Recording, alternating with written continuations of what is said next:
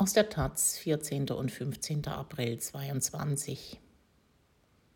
Zehn Jahre Hambi-Besetzung. Es ist ein trauriges Jubiläum, das ansteht, aber auch ein so wichtiges wie überraschend niedrigzahliges. Am 14. April 2012 wurde das erste Baumhaus im Forst gesetzt. Zum Gedenktag erscheinen jetzt zwei prachtvolle Fotobände. Aus Aachen Bernd Müllender. Meistens geht es einer und einem bei Rückblicken ja so. Was? So lange? Ist das auch schon zehn Jahre her? Kinder, wie die Zeit vergeht. Hier ist es umgekehrt.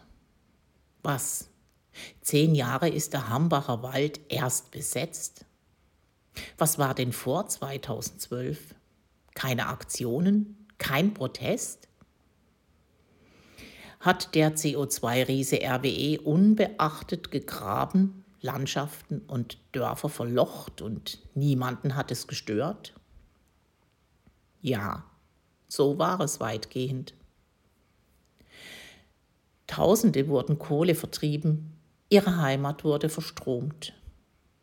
Am 14. April 2012 wurde das erste Baumhaus bezogen.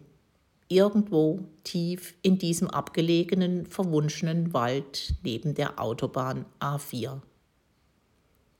Damals sprach man noch vom Hambacher Forst, als wäre der 10.000 Jahre alte Bürgerwald eine menschengemachte Nutzanpflanzung.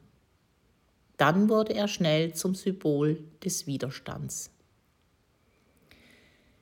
Zehn Jahre Hambi also, der grandiose Fotoband 10, herausgegeben unter anderem von den Klimaschützerinnen Antje Grothus und Totte Kemmerich, dokumentiert die Baumhausarchitektur, das Leben in den Wipfeln, die Räumungen, die Gerichtsprozesse. 17 Fotografinnen haben ihre Archive geplündert mit spektakulären Funden. Da sind die verstörenden Gemälde der Vernichtung, Detailaufnahmen von penibel unleserlich gemachten Fingerkuppen, die Baggergewalt oder der kleine Räumpanzer im Einsatz mit dem feurigen Transparent darüber. Kommt doch, ist schön hier. Menschen wie Sie singen, schlafen, bauen, klettern, dem Winter trotzen. Wie sie lachen, weinen, Menschen beim Abwasch und beim Auswaschen der Augen nach hoheitlicher Tränengasattacke. Dazu gibt es anrührende Statements porträtierter Waldbewohnerinnen, eine Timeline der Ereignisse und die Lochkarte des Rheinlands. Grafisch brillant ist darin verzeichnet, wann, wo, welcher Landschaftsteil seit den 1950er Jahren zum verheizten Schweizer Käse wurde. Gleichzeitig hat jetzt der Live-Fotograf Matthias Jung seinen eigenen Bildband Revier herausgebracht. Er kümmert sich in seiner fotografischen Klageschrift auch um die Vertriebenen, die kalten Neusiedlungen, die Kulturverwüstung, es gibt Porträts etwa der letzten Kartoffelkönigin 2014 aus Emmerat oder eines finalen Schützenfests. Im Kontrast zur hundertköpfigen Versammlung von gockelstolzen Männern bei der Eröffnung eines neuen Autobahnabschnitts quer über den Tagebau Garzweiler.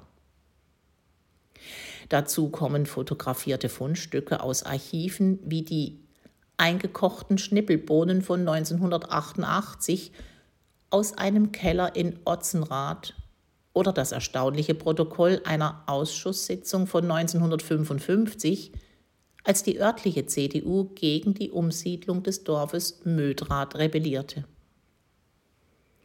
Beide Bände zeigen auch, wie geflasht die Aktivistinnen von ihrem Tun sind, von ihrer Gemeinschaft im Wald. Leider wissen wir nicht, was ein Baggerfahrer oder eine vermummte Einsatzpolizistin bei der Lektüre empfänden oder wie sich die Heimatministerin von Nordrhein-Westfalen als Flash-Beschauerin fühlen würde.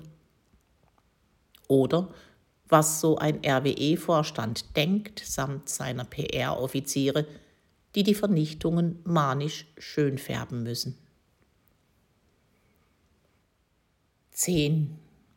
Das Herausgeberinnenteam aus Antje Grothus, Thekla Ehling, Matthias Jung und Totte Kemmerich hat in einem sehr sportlichen Zeitplan mit großer Unterstützung für Grafik und Konzeption von Simon Roth ein 240 Seiten starkes, großformatiges Werk geschaffen.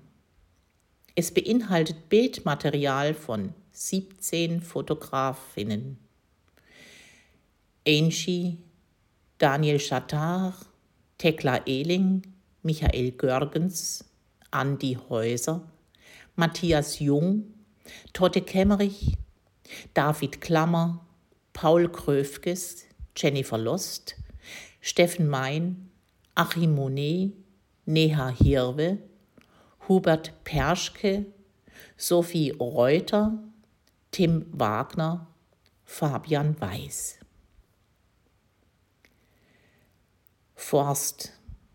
Der neue Bildband von David Klammer, 144 Seiten, erschienen am 11. April in der Edition Bildperlen. David Klammer ist Fotojournalist und Mitglied der Kölner Bild- und Reportageagentur Live. Seine Arbeiten wurden international ausgezeichnet. Er begleitet die Protestaktionen seit vielen Jahren. Seine Fotografien aus dem Hambi sind ein Zeitdokument in der Reihe der großen Protestbewegungen in Deutschland. Klammers Bilder sind die eines sensiblen Beobachters, der auch mit seinen 60 Jahren nicht davor zurückschreckt, in hohe Bäume zu klettern, um das Leben in Baumhäusern festzuhalten. Nun sind seine Aufnahmen in dem Bildband Forst in der Edition Bildperlen erschienen.